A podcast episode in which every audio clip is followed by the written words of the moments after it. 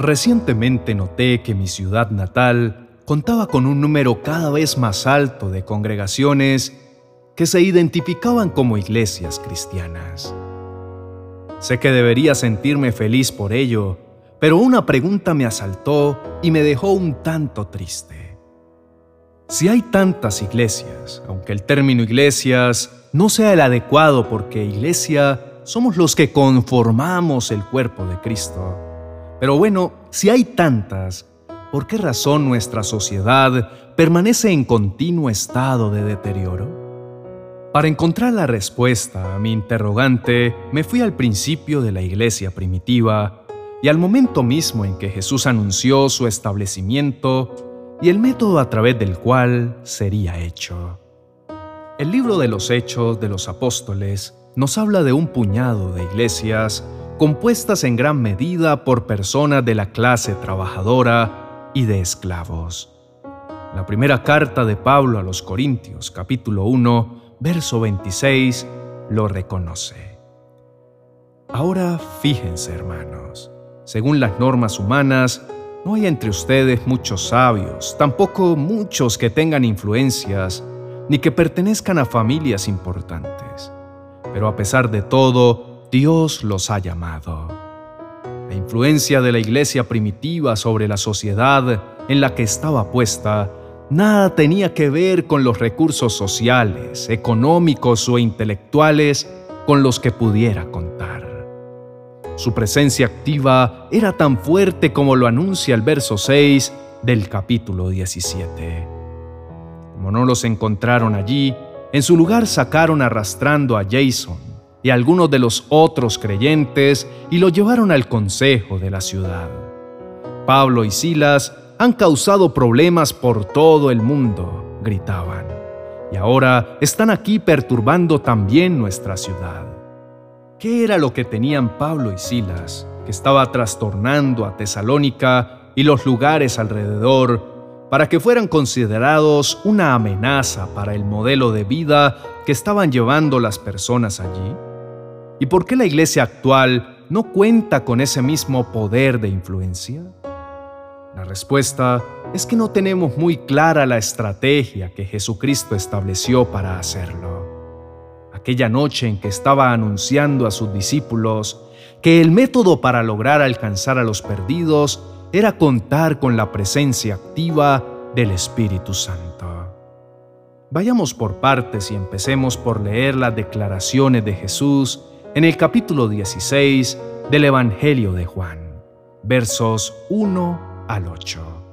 Les he dicho estas cosas para que no tengan tropiezos. Ustedes serán expulsados de las sinagogas y llegará el momento en que cualquiera que los mate pensará que rinde un servicio a Dios. Y esto lo harán porque no conocen al Padre ni a mí. Pero les he dicho estas cosas para que cuando llegue ese momento se acuerden de que ya se lo había dicho. No les dije esto al principio porque yo estaba con ustedes. Pero ahora vuelvo al que me envió y ninguno de ustedes me pregunta, ¿a dónde vas? Al contrario, por esto que les he dicho, su corazón se ha llenado de tristeza. Pero les digo la verdad, les conviene que yo me vaya porque si no me voy, el consolador no vendrá a ustedes. Pero si me voy, yo se lo enviaré y cuando Él venga, convencerá al mundo de pecado, de justicia y de juicio. Ellos estaban tristes porque estaban enfocados en que Jesús les había dicho que su muerte era inminente, y la ansiedad por lo que vendría luego estaba asaltando sus corazones.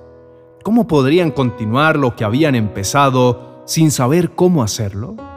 Jesús les mostró claramente la estrategia.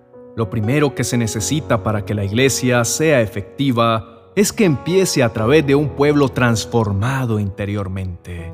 Y solo recibiendo al Consolador, es decir, al Espíritu Santo, es posible hacerlo.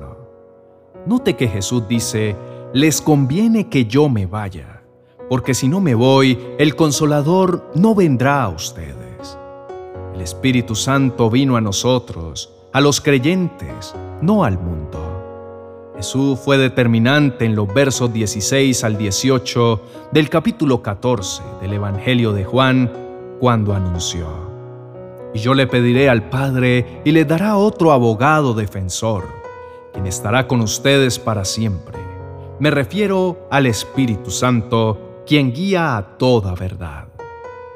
El mundo no puede recibirlo porque no lo busca ni lo reconoce, pero ustedes sí lo conocen porque ahora Él vive con ustedes y después estará en ustedes. No los abandonaré como a huérfanos, vendré a ustedes.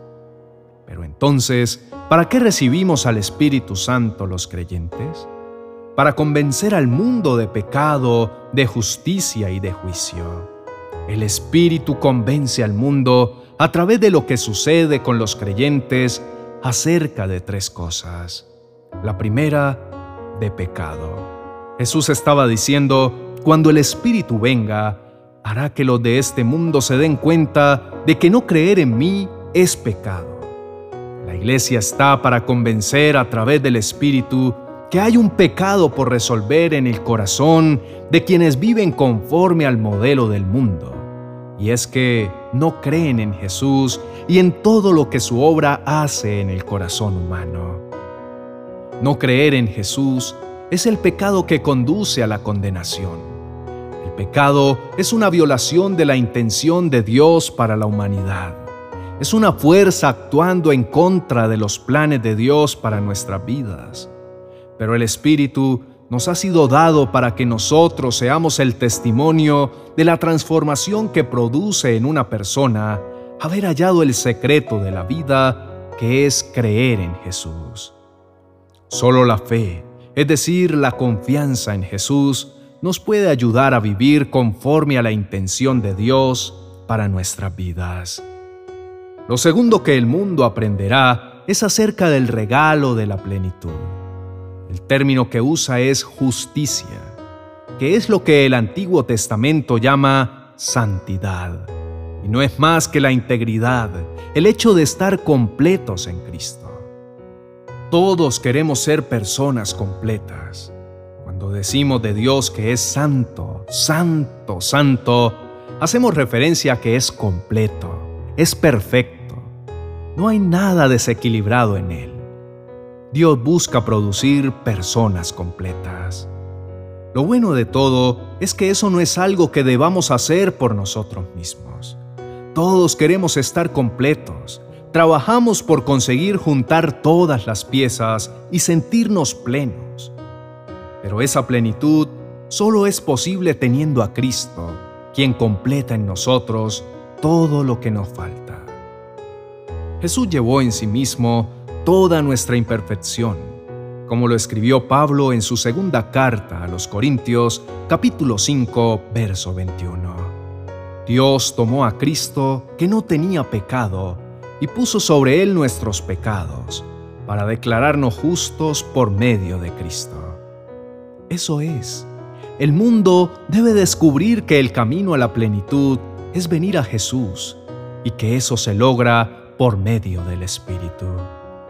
Por último, el mundo aprenderá acerca del juicio, no del juicio por venir, sino del juicio que se hizo a Satanás y fue hallado como el líder que gobierna e incita el pensamiento de los no cristianos, distorsionándolo todo y llevándonos por el camino de las ilusiones y el error. Hubo un juicio en el cual el gobernante de este mundo ha sido juzgado. Jesús ha liberado nuestra mente de su influencia. La primera carta de Pedro, capítulo 2, verso 16, declara, Pórtense como personas libres que no usan su libertad como pretexto para hacer lo malo, sino que viven como siervos de Dios. Como cristianos, somos el instrumento a través del cual Dios le enseña al mundo la obra de Cristo desarrollada a través del Espíritu Santo, cual somos salvos de la condenación, completos en Cristo y libres de la influencia del mal. En la medida que esas tres particularidades se hagan realidad en nuestras vidas, muchos más podrán entender y aceptar la obra de Cristo en las suyas. Oremos al Señor diciendo, Precioso Padre, te alabamos y te damos gracias por todo lo que has hecho en nuestras vidas y porque has tenido en bien contar con nosotros para que seamos instrumento de bendición a quienes se encuentran perdidos. Lo más importante que debemos entender todos nosotros es que no creer en Cristo es el pecado que nos puede dejar fuera de tu gracia, fuera de tu bendición, fuera del reino de los cielos. Porque es gracias a la obra de Cristo que somos salvos, liberados de la condenación que merecíamos por nuestros pecados. Así como somos completados y todo lo que sentimos que estaba vacío, roto o faltante en nuestra vida es completado por la presencia de Jesucristo en nuestro corazón. En ti hay plenitud de gozo, porque entendemos que las obras del mal no tienen más poder sobre nosotros, pues hemos sido revestidos del poder de tu Santo Espíritu que vence toda obra de maldad. No hay necesidad de cambiar la estrategia para que el reino de los cielos llegue al corazón de muchas más personas.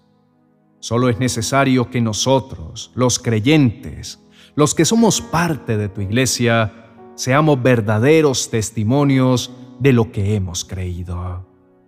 Los conflictos al interior de cada persona son resueltos en intimidad contigo. Nosotros hemos sido puestos para amar, para demostrar nuestra fe, para vivir consciente de lo que la plenitud de Cristo provoca en nuestro ser y para declarar las bondades que tú nos entregas a diario. Queremos ser la generación del cambio, aquella que abre las puertas de nuestras congregaciones, de nuestro hogar y de nuestro corazón para que muchos otros puedan sentir el deseo de vivir conforme al diseño que tú planeaste desde el principio.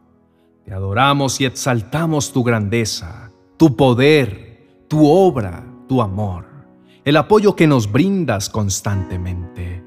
En el glorioso nombre de Cristo Jesús. Amén y amén.